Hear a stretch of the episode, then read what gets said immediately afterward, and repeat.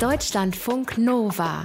Eine Stunde Talk mit Sven Freger. Wenn sich etwas durch alle Lebensbereiche hindurchzieht, dann ist das manchmal relativ schwer zu identifizieren, weil es einem vielleicht nicht bewusst ist. Also man sieht das einfach nicht, der klassische blinde Fleck. Oder, das ist vielleicht Variante 2, man ahnt eigentlich, dass das Bewusstmachen dieser Tatsache eher unbequem sein könnte. Wenn wir über Rassismus sprechen, dann ist es nicht nur richtig, sondern vielleicht sogar einfach, dagegen zu sein. Es recht, wenn man auf andere guckt. Das beantwortet aber noch nicht die Frage, sagen wir mal, nach den eigenen tiefsitzenden Mustern. Also, welche Vokabeln benutzen wir vielleicht? Welche Gedanken tauchen vielleicht manchmal auf? Wie verkleiden wir uns an Karneval? Welchen dummen Witz haben wir vielleicht auch schon mal gemacht? Alice, was begegnet dir häufiger? Das Nicht-Sehen oder das Nicht-Sehen wollen? Ja, das geht so ineinander zusammen. Ich glaube, ähm, es ist aber das nicht sehen und wenn man es dann darauf, wenn man dann die Leute darauf aufmerksam macht, dann wird es dann aber auch ein schnell nicht sehen wollen. Da kommt der Widerstand dann. Ja. Wie äußert sich der? Der äußert sich dann ähm, so, dass wie du ja schon meintest, das ist dann, wenn ich sage, ja, mh, mm, keine Ahnung, ich finde das jetzt nicht so cool, ich finde das rassistisch oder ähm, irgendjemanden darauf aufmerksam mache, dass ich, äh, dass ich bestimmte Denkmuster oder Handlungen oder Aussagen rassistisch finde, dann kommt schnell so, das war auch nicht so gemeint oder oh, das ist voll übertrieben oder ja, willst du jetzt etwa sagen, dass ich ein Rassist bin? Solche Sachen kommen dann schnell. Wie reagierst du? Hm. Das ist, ich habe glaube ich keine eine ähm, eine Verhaltensweise. Es kommt immer sehr auf die Situation an. Und weil ich eigentlich ein Mensch bin, der nicht so gut ähm, Wut und Konflikte lange aushalten kann. Harmonie. Ich brauche Harmonie. aber ich, ich, übe, ich übe mich darin, das äh, zu lassen. Ähm, aber ich würde lügen, wenn ich sage, dann halte ich total dagegen, bis ich, äh, bis das Gegenüber Einsicht gezeigt hat. Oft ähm, gebe ich dann äh, auf aber ähm, ich versuche oft äh, jetzt mittlerweile mit Argumenten dagegen zu halten. Ähm, und bin da eigentlich auch ziemlich dran gewöhnt, dass Leute mit so einer gewissen Empfindlichkeit auf Rassismusvorwürfe reagieren. Kostet dann aber für dich auch immer wieder viel Kraft, weil du immer wieder entscheiden musst, gehe ich in eine Auseinandersetzung, verträgt es die Situation jetzt gerade, mache ich mich in Anführungszeichen damit gerade auch unbeliebt, wenn vielleicht noch andere Freunde dabei sind und, und, und. Total, also es ist Genau, man muss dann irgendwie abwägen, weil ist es für mich kräftezehrender, jetzt in die Diskussion zu gehen oder ist es für mich kräftezehrender, das auszuhalten, dass ich mich gerade irgendwie schlecht fühle aufgrund der Aussage oder der Handlung, irgendwas, was gerade passiert ist. Und das muss ich dann immer so ein bisschen abwägen, weil ich auch so ein bisschen im Kopf habe, wenn mir jetzt jemand irgendwie einen doofen Spruch drückt oder, keine Ahnung, mich ungefragt, mir ungefragt mir jemand in die Haare fasst, geht es ja am Ende um mich. Das heißt, ich muss mir selber auch irgendwie sagen, okay, was brauche ich jetzt? Damit es ähm, dir gut geht. Ja, wie kann ich mich jetzt zur Wehr setzen? Muss ich mich jetzt zur Wehr setzen? Also ich muss mir da manchmal auch selber verzeihen, dass ich dann auch nicht den, ähm, die Geduld habe zu sagen, also das, was du jetzt gerade gemacht hast, das ist jetzt irgendwie verletzend, weil aufgrund dieser und dieses Kontextes ist das vielleicht nicht so cool. Manchmal schaffe ich das, manchmal schaffe ich es nicht. Alice Hastas, du bist Journalistin, bist Autorin, du hast auch schon für uns, also für Deutschlandfunk Nova gearbeitet. Jetzt mhm. gerade ein Buch geschrieben, was weiße Menschen nicht über Rassismus hören wollen, aber wissen sollten. Was das ist, ob es gehört wird und wie du darauf reagierst und wie vielleicht auch andere darauf reagieren. Da haben wir gerade schon ein bisschen drüber angefangen zu sprechen. Darüber sprechen wir diese Woche in eine Stunde Talk. Schön, dass du da bist. Ich freue mich auch, danke. Deutschlandfunk Nova. Alice, bevor wir äh, über Rassismus, über das Buch sprechen, Wer dich nicht kennt, wird dich kennenlernen. Wir testen ein bisschen deine Spontanität. Okay. Wie bei allen Gästen. Wir haben uns drei total crazy kreative Aktivitäten für dich ausgedacht und hoffen, dass irgendwas äh, dabei ist, was dir vielleicht sogar gefallen könnte. Hier steht: Hier kommen drei mögliche Aktivitäten für und mit Alice Hastas. Erste Möglichkeit: Flohmarktbesuch auf dem Wilhelmplatz in Köln-Nippes. Ja. Das ist Heimat. Das mache ich doch gerne, eben. Ich bin gerne Nippes. Du bist, äh, bist, wie sagt man denn? Also Kölnerin kriege ich Nippesserin? Ja. Nippesserin. Du bist Nippesserin. ich bin Das, ist das hört sich nicht gut an, oder? Du bist Kölnerin. Ja, genau. Ich bin Kölnerin und äh, komme aus dem Viertel Köln-Nippes. Das ist für viele Leute, die äh, außerhalb von Köln ähm, groß geworden sind, auch komisch, dieses Wort Nippes, weil es ja für so Kitsch steht oft, ne? Also der Ja. irgendwie so auf irgendwelchen Fensterbänken zu finden ist. Aber ja, für mich heißt Nippes Heimat. F bist du Flohmarktgängerin? Ähm, also. Du darfst ja, ehrlich so antworten. halb. Ja, also ich war schon öfter, ich hatte mal so eine Flohmarktphase, aber ich war jetzt lange nicht mehr auf Flohmärkten, weil ich dieses Kramen, ähm, da habe ich nicht so richtig die Geduld für. Also ich, ich bin, glaube ich, habe nicht so große Freude am, an Dinge kaufen an sich. Deshalb nervt mich das manchmal, wenn ich nicht so genau finde, was ich suche. Das Und heißt, dafür die, sind Flohmärkte ja nicht so gut. das heißt, die Flohmarktphase war dann eher als Verkäuferin oder doch als Kundin? Nee, als Kundin, aber ich hatte mal so eine Phase, wo ich das so, wo ich ähm, gerne flaniert habe und mir Dinge angeschaut habe und äh, das war, glaube ich, eine Phase, wo ich einfach mehr Zeit in meinem Leben hatte. Ja, Flohmärkte gäbe es ja auch in Berlin mit kürzeren äh, Anfahrtswegen sozusagen. das stimmt. Hier gibt es sehr viele Flohmärkte. Zweite Möglichkeit, Besuch des Staatsballetts in Berlin diesmal. Gezeigt wird der Nussknacker. Mm, naja, ich habe das Gefühl, ich habe den Nussknacker schon gesehen, zwar nicht im Staatsballett in Berlin. Ich würde es mir schon reinziehen auf jeden Fall, weil ich komme ja auch ähm, aus einer Familie. Meine Mutter äh, ist ja Tänzerin gewesen und ähm, wir sind mit Ballett quasi aufgewachsen. Hast du Ballettstunden genommen? Als Kind ja, also ich habe glaube ich so mit fünf angefangen und dann habe ich aber mit elf irgendwann mal aufgehört. Ähm, aber ich habe als Kind habe ich Ballett geliebt und ein bisschen davon ist auch noch übrig, obwohl ich sagen muss, ich bin jetzt auch kein Ballett-Fan. Du bist Jahrgang 89. Jetzt krieg, Genau. Das kriege ich jetzt gerade nicht mehr auf die Kette, wann äh, Anna in diesen Weihnachtsserien, das war, glaube ich, im ZDF damals gelaufen ist. Ah, das muss ich Doch, glaub, doch, in den das- 80ern noch gewesen. War das noch Mhm. wichtig, Anna, für dich? Nee, war es nicht, um ehrlich Schade. zu sein. Aber ich hörte davon. können. Ist äh, das eine Variante, mit Mama ins Ballett zu gehen oder geht das nicht, weil Mama die ganze Zeit sagt, hier komm, da machen sie das und das und das funktioniert so nicht? Und Nee, überhaupt nicht. Meine Mutter ähm, ist zwar, genau, hat eine klassische Ballettausbildung in New York gemacht, aber hat dann ganz viel auch zeitgenössischen Tanz getanzt. Also die war jetzt gar nicht in diesem klassischen, in dieser klassischen Ballettwelt viel drin. Ähm, und ähm, mit der kann ich, glaube ich, gut ins Ballett gehen. Die ist da jetzt auf jeden Fall, hat nicht so diese ähm, ein bisschen in sich schon dieses Ding von so einer strengen Ballettlehrerin, die sagt mir auch immer, ich muss gerade sitzen und findet das ganz furchtbar, wenn ich sie sieht, wie ich so, wie, wie meine Haltung irgendwie schlecht ist. Aber ähm, die kann sich auf jeden Fall auch ein Ballett angucken, ohne da die ganze Zeit so ganz streng zu sein. Dritte Möglichkeit, Vortrag an der SPOHO, also der Sporthochschule hier in Köln, über Rassismus im Leistungssport.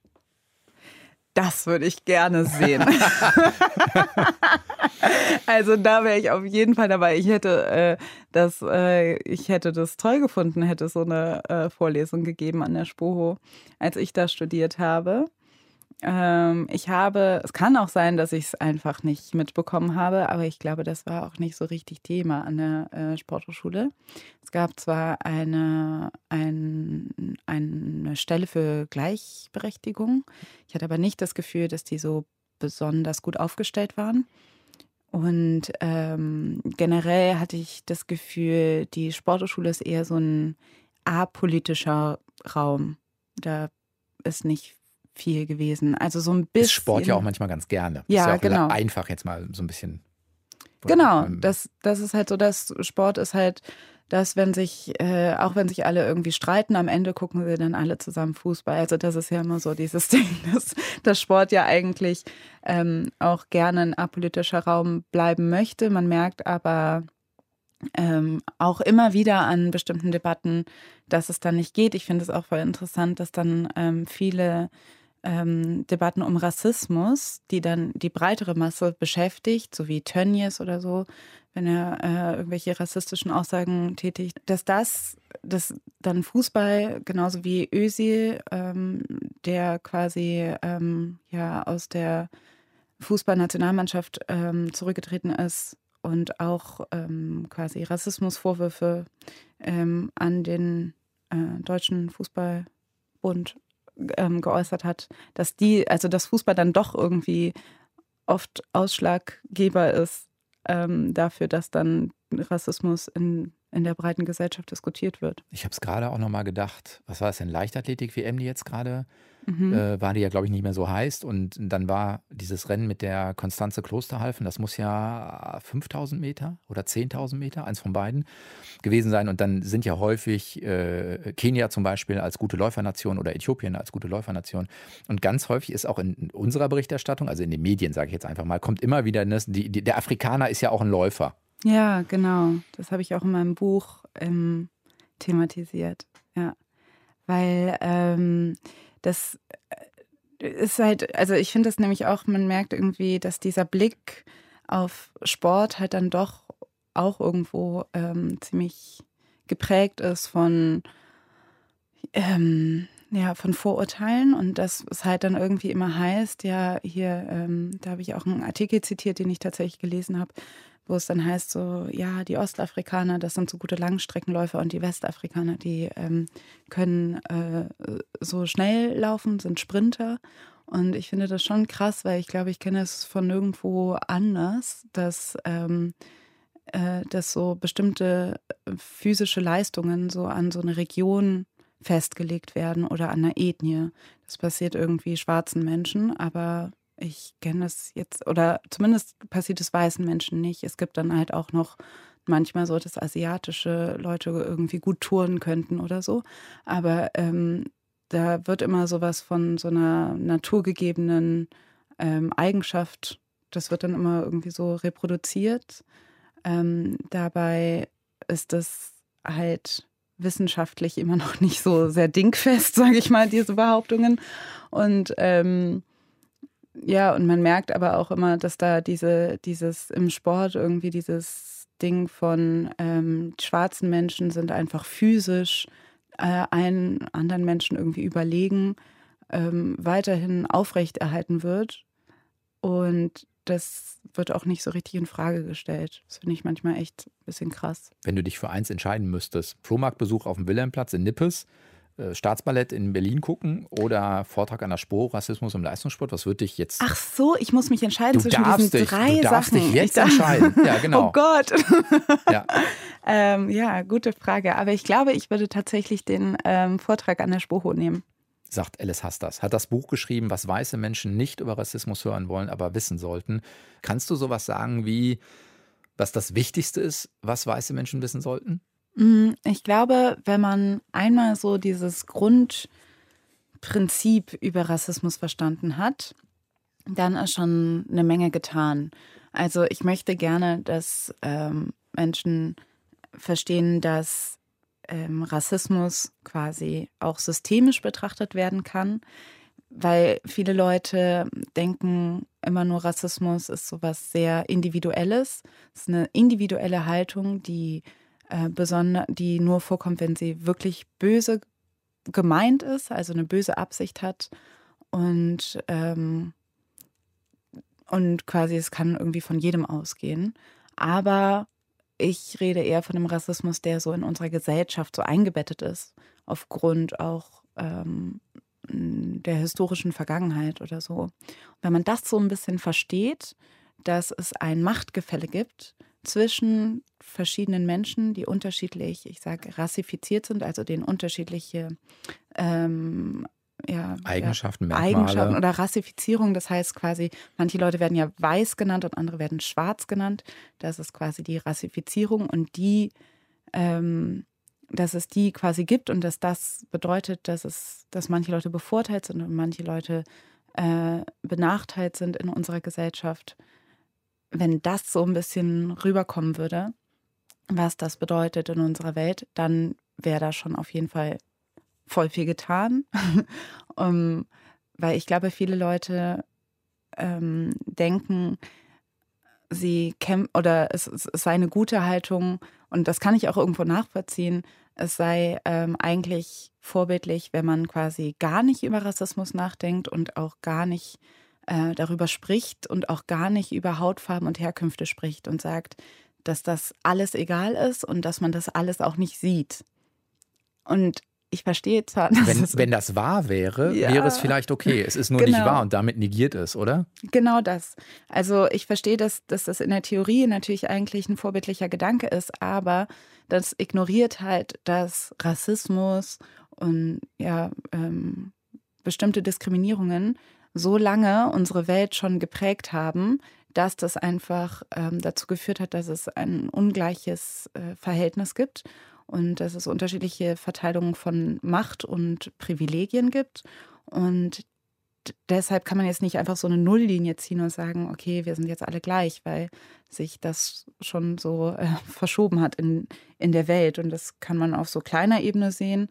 Ähm, wer geht aufs Gymnasium, wer geht auf die Hauptschule, wer hat viel Geld, wer hat wenig Geld, aber auch auf so einer globalen Ebene. Ne? Also wer ähm, in Europa, Europa ist wohlhabend, so als der afrikanische Kontinent ist ähm, quasi, ähm, da sind äh, viele arme Länder. Warum ist das so? Solche Sachen. Speziell für dich da auch rein, dass wir eher mit dem Blick auch immer noch, glaube ich, jetzt gerade auf afrikanische Länder gucken, obwohl es ja sowas wie, keine Ahnung, The New Africa, also den, mhm. die Blickweise auf was passiert eigentlich genau in welchen Ländern. Würde jetzt 10, 15 Beispiele geben, wo es gute Entwicklung gibt. Also, dass wir auch genau diesen Blick immer beibehalten.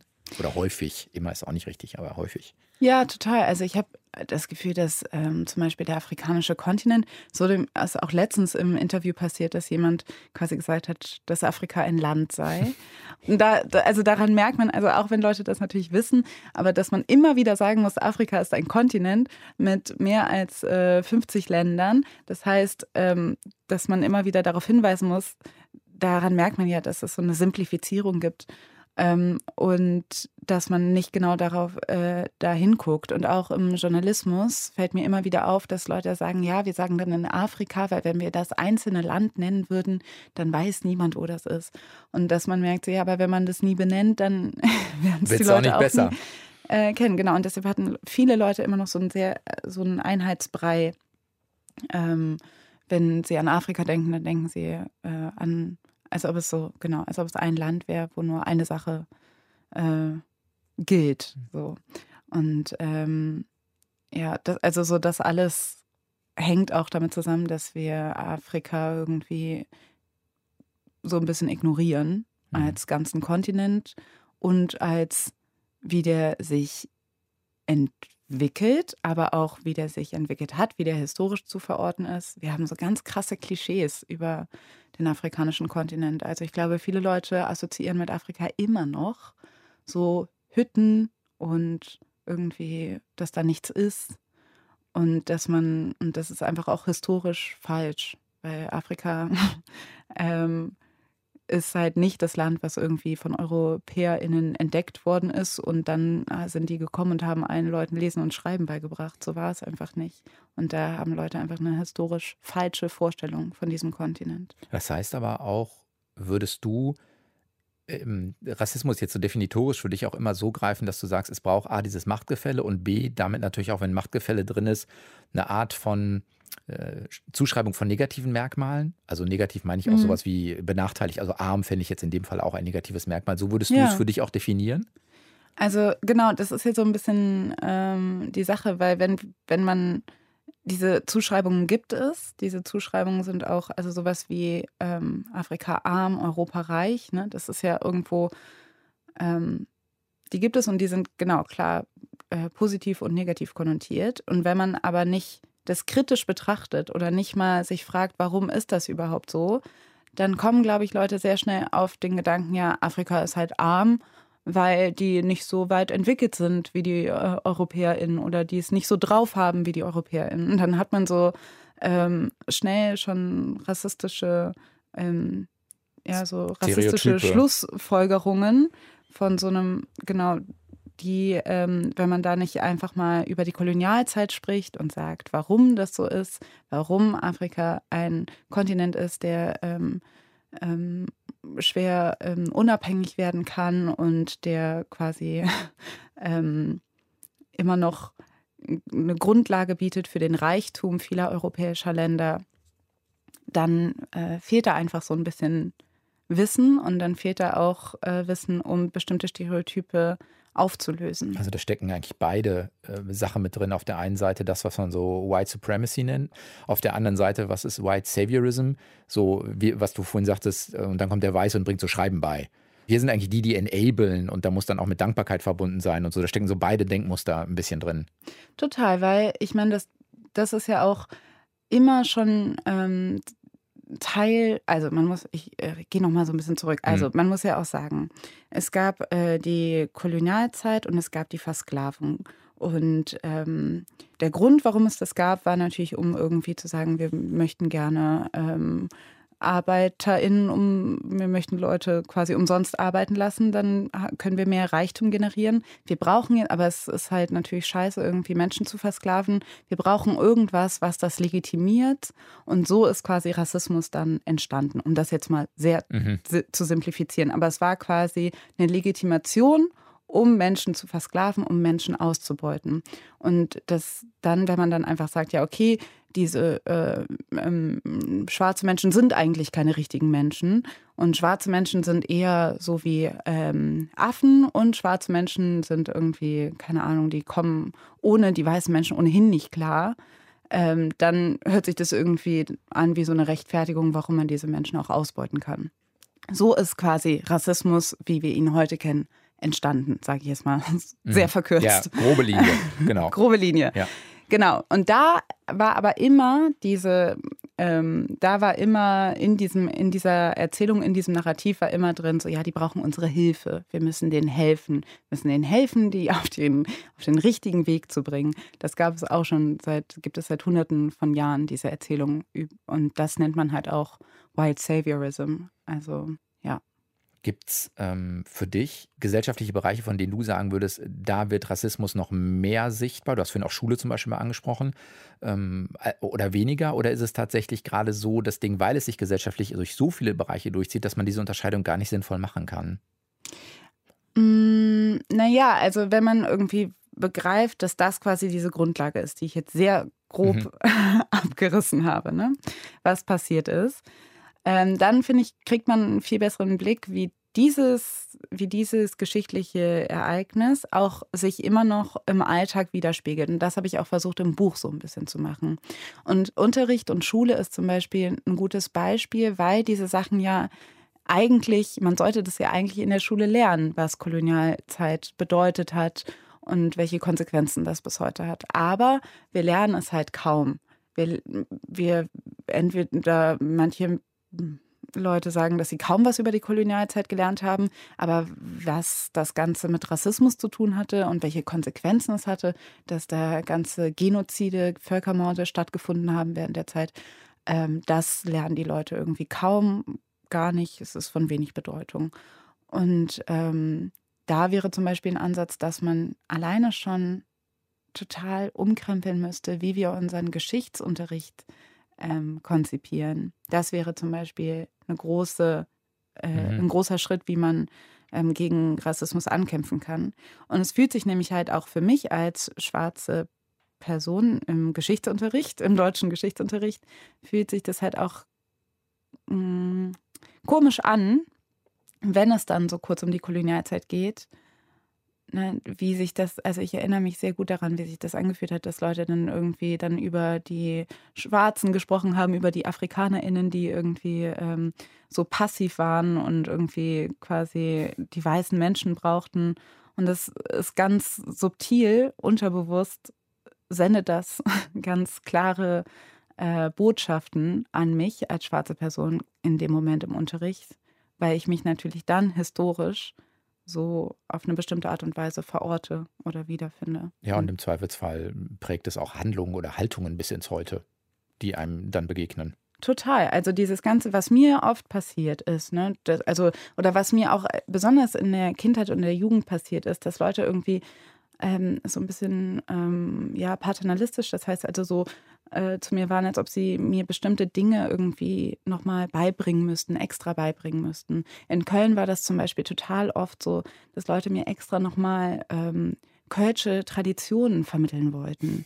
ähm, so was jetzt Karneval ist oder wie kölsche Lieder gehen oder so, als ob ich das nicht verstehen könnte. Ich meine, ich bin ja in Köln aufgewachsen. Ich habe auch Karnevalslieder wie alle anderen auch gehört, gelernt, aber ich hatte immer das Gefühl, mir müsste, dass Leute irgendwie das Gefühl hatten, mir musste man das nochmal beibringen, weil ich das ja gar nicht sein kann, dass ich in dieser, ähm, mit dieser Kultur aufgewachsen bin, weil das irgendwie für die Leute nicht zusammengeht. Dann lass uns gleich einmal ähm, die Brücke schlagen, weil das Systemische ist das eine und das zweite ist so ein bisschen da, wo wir jetzt gerade schon sind, die persönliche Erfahrung.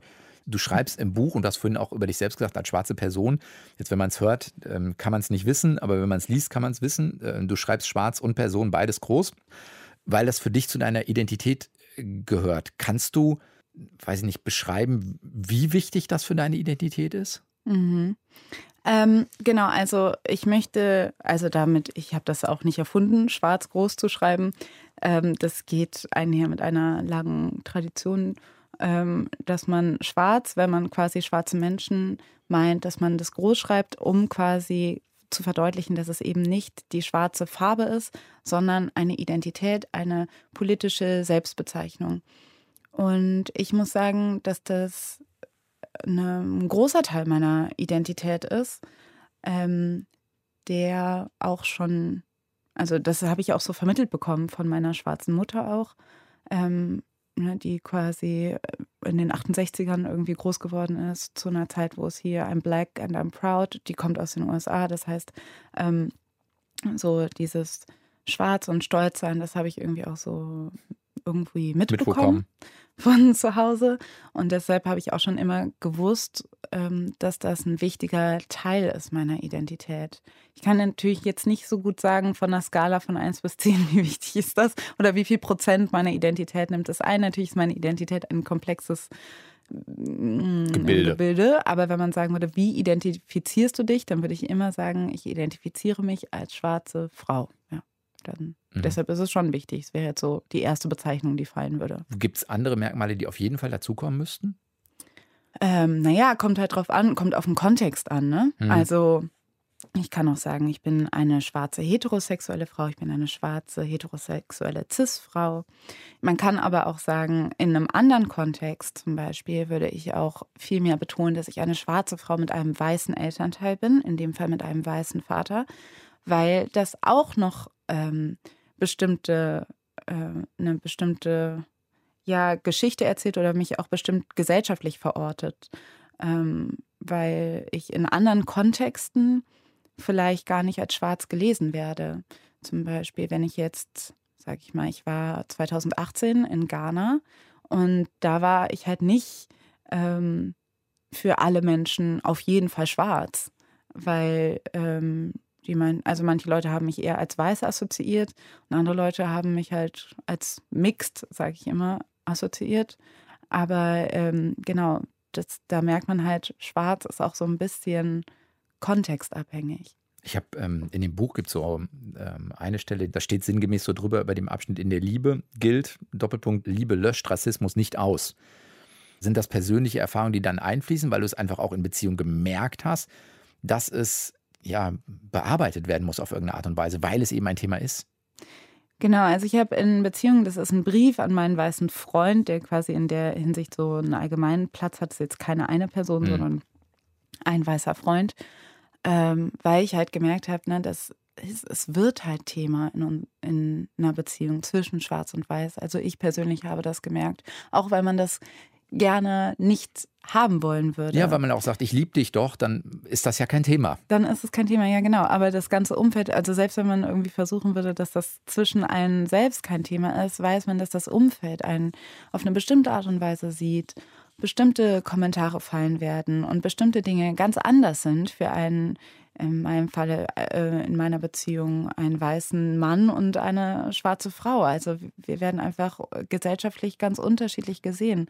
Und das äußert sich dann auch manchmal so ganz oft in so Elternbesuchen oder so, wenn ich dann das erstmal mitgebracht werde auf Familienfesten oder so. Und wie sich dann die Leute verhalten oder was sie mich fragen oder so. Und auch. Sind das die klassischen Fragen? Also, wo mhm. kommst du denn wirklich her? Ja, wo kommst du denn her? Ähm, genau, oder so bestimmte Dinge, so, hm, ja, wie ist das denn bei Ihnen oder so? Wie ist das bei dir? und ähm, ja, einfach, oder dann werden aber auch so politische, dann meine Meinung zu bestimmten politischen Fragen. Ne? Was, aber ist das denn wirklich schlimm, wenn man sich an Karneval das Gesicht schwarz anmalt? Ist es denn wirklich schlimm, wenn man das N-Wort sagt und so weiter? Also solche Sachen werden dann ja auch dann immer auf einmal diskutiert, die vielleicht jetzt nicht diskutiert werden würden, wenn ich nicht im Raum wäre, weil die Leute jetzt assoziativ gar nicht darauf gekommen wären. Bist du deshalb dazu übergegangen, dazu auch eine Meinung zu entwickeln oder sitzt du manchmal auch da und weil Schulterzucken wäre ja eine Variante oder man mhm. muss ja auch nicht jede Debatte führen, aber vorhin ja auch schon geklärt. Oder hast du einfach gesagt, nee, ich denke dann für mich einfach auch drauf rum und habe auch eine Haltung?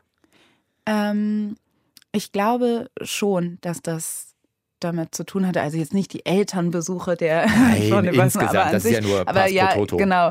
Aber ähm, ja, ich habe irgendwann mal gemerkt, weil sich das auch ähm, ja, weil ich, hm, das ist irgendwie, glaube ich, so eine Mischung aus vielen Dingen. Also zum einen, genau, weil mir das immer wieder begegnet ist, in unterschiedlichen ähm, äh, Szenarien, also oder auch auf der Arbeit oder keine Ahnung, weil, wie gesagt, wenn ich irgendwelche Leute kennenlerne oder so.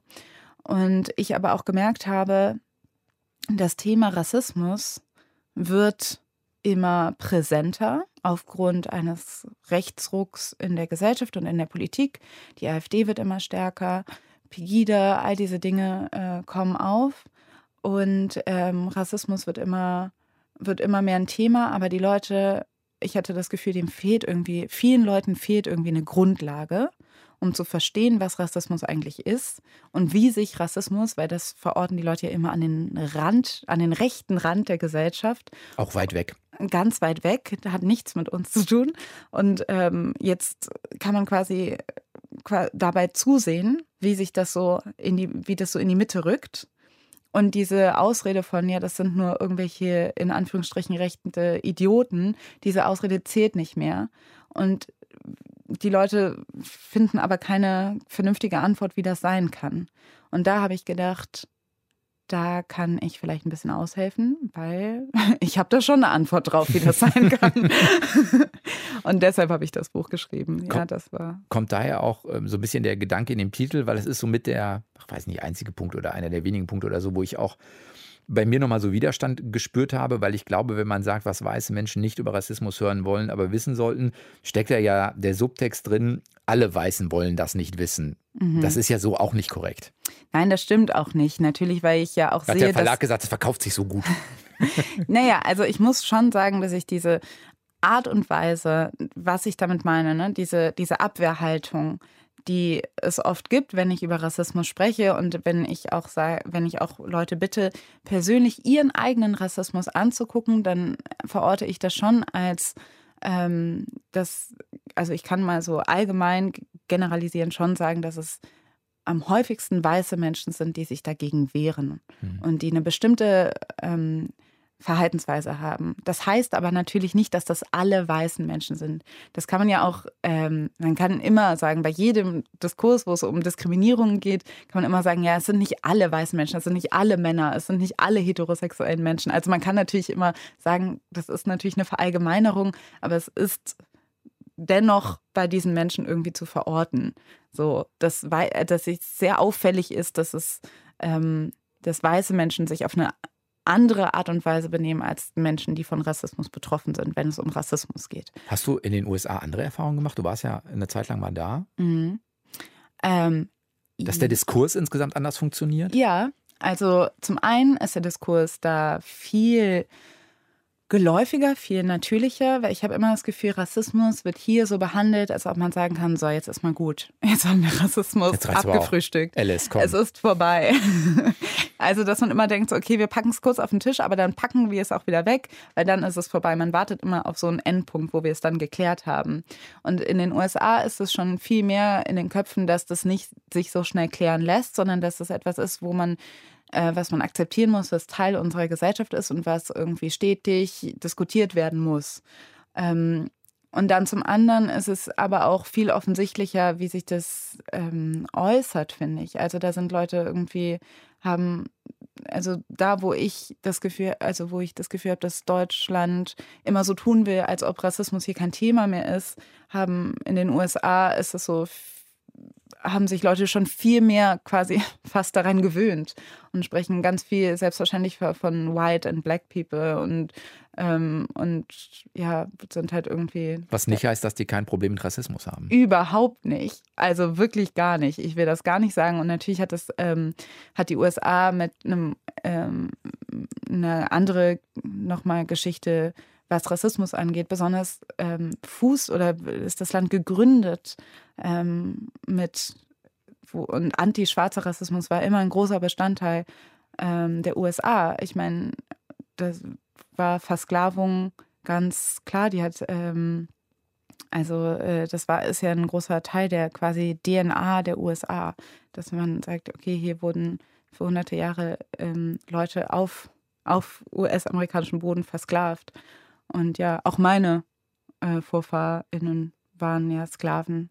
Und das ist natürlich in Deutschland, das hat dann nochmal, das ist dann nochmal eine andere Geschichte, weil diese Geschichte gibt es in Deutschland nicht. Dass wir hatten jetzt keine Plantagen mit SklavInnen hier in, in Deutschland, auf deutschem Boden, Dann soweit uns, ich weiß. Dann lass uns gleich mhm. einmal zum Schluss drauf gucken. Wenn du mal so ein, zwei, drei konkrete Sachen benennen würdest, du könntest dir was wünschen, was müsste sich ändern, damit wir das besser, weiß ich nicht, greifen können, besser miteinander umgehen. Das muss ja so ein bisschen das Ziel sein. Mhm. Also ich muss auch schon, also ich glaube, ein großer Teil, meine Hoffnung ist schon, dass ein großer Teil irgendwie eigentlich äh, Bildung sein müsste. Es müsste eine rassistisch, rassismuskritische Bildung her, die auch früh anfängt, die eigentlich schon im Kindergarten anfängt, äh, weil sich Stereotype sehr früh entwickeln. Ähm, aber für die Leute, die jetzt nicht mehr im Kindergarten oder in der Schule sind, würde ich mir halt wünschen, genau sich diesem Thema zu öffnen. Ich merke ja auch, das passiert ja schon eben. Ich sitze ja hier und rede darüber und andere Leute hören sich das an. Das heißt, es gibt da auch eine Entwicklung, aber ich merke gleichzeitig gibt es da auch einen sehr großen Widerstand.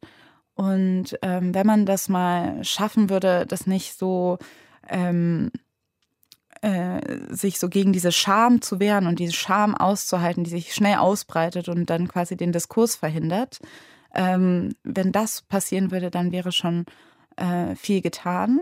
Dann glaube ich, was man auch tun kann, ist zuhören und sich informieren und sich da informieren, wo auch Information bereitgestellt wird. Also vielleicht jetzt nicht zum nächsten von Rassismus betroffenen Menschen gehen und sagen, kannst du mir alles über Rassismus erzählen, was du weißt, sondern tatsächlich eben vielleicht Bücher lesen und die Leute irgendwie ähm, äh, und sich da informieren, wo die Leute auch sagen, hey, ich, ich kläre dich gerne auf. So, das wären jetzt zum Beispiel Tipps. Ich merke ja bei mir, ich habe ja angefangen so mit den eigenen Unbequemlichkeiten. Was ich mich ja auch immer frage, ist diese, also bin nicht ich gerade besonders in der Pflicht sozusagen als der Weiße, der keine Ahnung, genau damit nicht konfrontiert wird. Zum Beispiel in der eigenen Familie, wenn die Themen denn aufkommen oder mhm. rassistische Äußerungen da, muss ich nicht eigentlich in der Pflicht sein, die Debatte zu führen. Das ist gut, dass du das sagst. Und ich merke, mm, mal so, mal so, ne? Wäre die, wäre die ehrliche Antwort. Die Sache ist genau, also ich denke auch, die Leute müssen ehrlich sein. Wahrscheinlich äh, werden weiße Menschen ähm, äh, oft gerne drüber hinweg gucken. Aber Sie haben halt quasi das Privileg, auch drüber hinwegzuschauen, weil ihnen auch dieser Rassismus ja nicht persönlich. Genau, mir äh, tut das in dem Moment nicht persönlich genau weh. Genau. Mhm. Also deshalb würde ich auch sagen, ich bringe Rassismus quasi nicht mit. Rassismus ist auch da, wenn ich nicht da bin als Rassismus, von Rassismus Betroffene. Deshalb würde ich Weiße inständig bitten, sich auch äh, mit Rassismus auseinanderzusetzen, wenn auch niemand von Rassismus Betroffenes im Raum ist. Ja sagt Alice Hastas. Das Buch heißt, was weiße Menschen nicht über Rassismus hören wollen, aber wissen sollten und könnte so ein Buch sein, was einen Zugang zu dem Thema ermöglicht. War diese ich, Woche zu Gast in Deutschlandfunk Nova. Du wolltest noch was sagen? Sorry, sag Nein, ich würde mich freuen, wenn das der Fall wäre. Ja, ich finde es zumindest. Das ist, das ist ein möglicher guter Zugang. War diese Woche zu Gast in Deutschlandfunk Nova eine Stunde Talk. Vielen Dank dafür. Ich danke dir. Sehr gerne. Und ich bin Sven Preger und nächste Woche wieder da. Macht's gut. Ciao. Deutschlandfunk Nova. Eine Stunde Talk. Jeden Mittwoch um 20 Uhr. Mehr auf deutschlandfunknova.de.